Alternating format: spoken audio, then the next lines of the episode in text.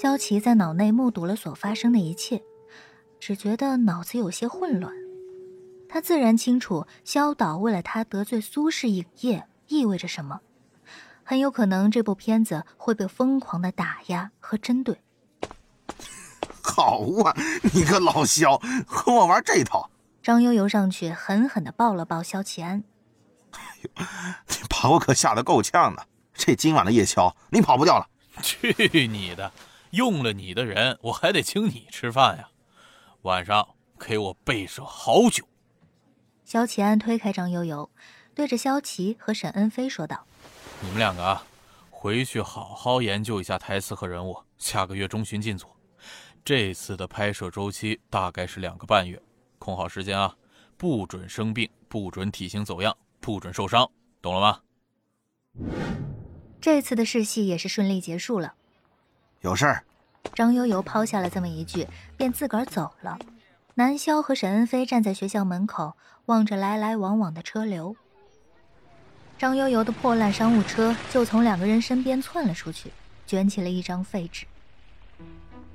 哎，咱们要不要去庆祝一下？南萧回想着今天所经历的事情，不免有点小兴奋，并不想那么早的回去。好耶！嘿，我好久没有去庆祝了，哎，都快憋坏了。沈恩飞也是一脸兴奋的说道：“本天才第一次出师大捷，当然要好好庆祝了。”你们俩别得意忘形啊！等一下我看一下啊。累了，我的身体需要休息。萧琪在脑内提醒着南萧，他可不希望南萧带着沈恩飞一起去庆祝，而且之前试镜的事一直在他心里挥散不去。他并没有十足的把握走上镜头去演戏，也实在没什么心情去庆祝。南萧把萧琪的话当成了耳边风，打开手机搜了起来。这附近就有一家不错的网咖，走着。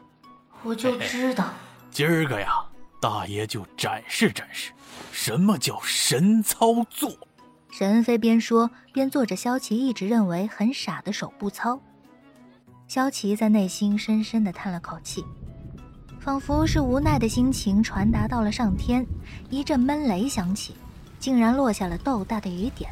沈飞哇咧咧的怪叫着，拉起衣服罩在脑袋上就冲了出去。啊！靠！你就这么自己跑了？喂，你等等我！晚上大渡口夜排档，张悠悠醉眼惺忪的坐在萧齐安的对面，晃着小半杯白酒。嗯，感觉怎么样？和想象中的不太一样。张悠悠眯着眼睛说了些没头没脑的话，萧齐安则是笑而不语，两个人像是打哑谜一样。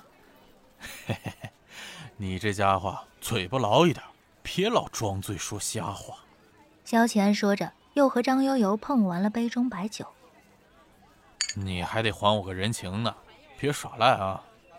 哼，放心，记着。人呢？萧齐安看了看表，他们说的那人应该就快到了。他转头向老板又要了一盘清炒苦瓜，温了半斤黄酒。张悠悠一听这个配置，突然心有灵犀一般的意识到了这人是谁。我去，搞半天，洛晴川呐！你以为呢？他眼睛亮了亮，继而又哭笑不得道。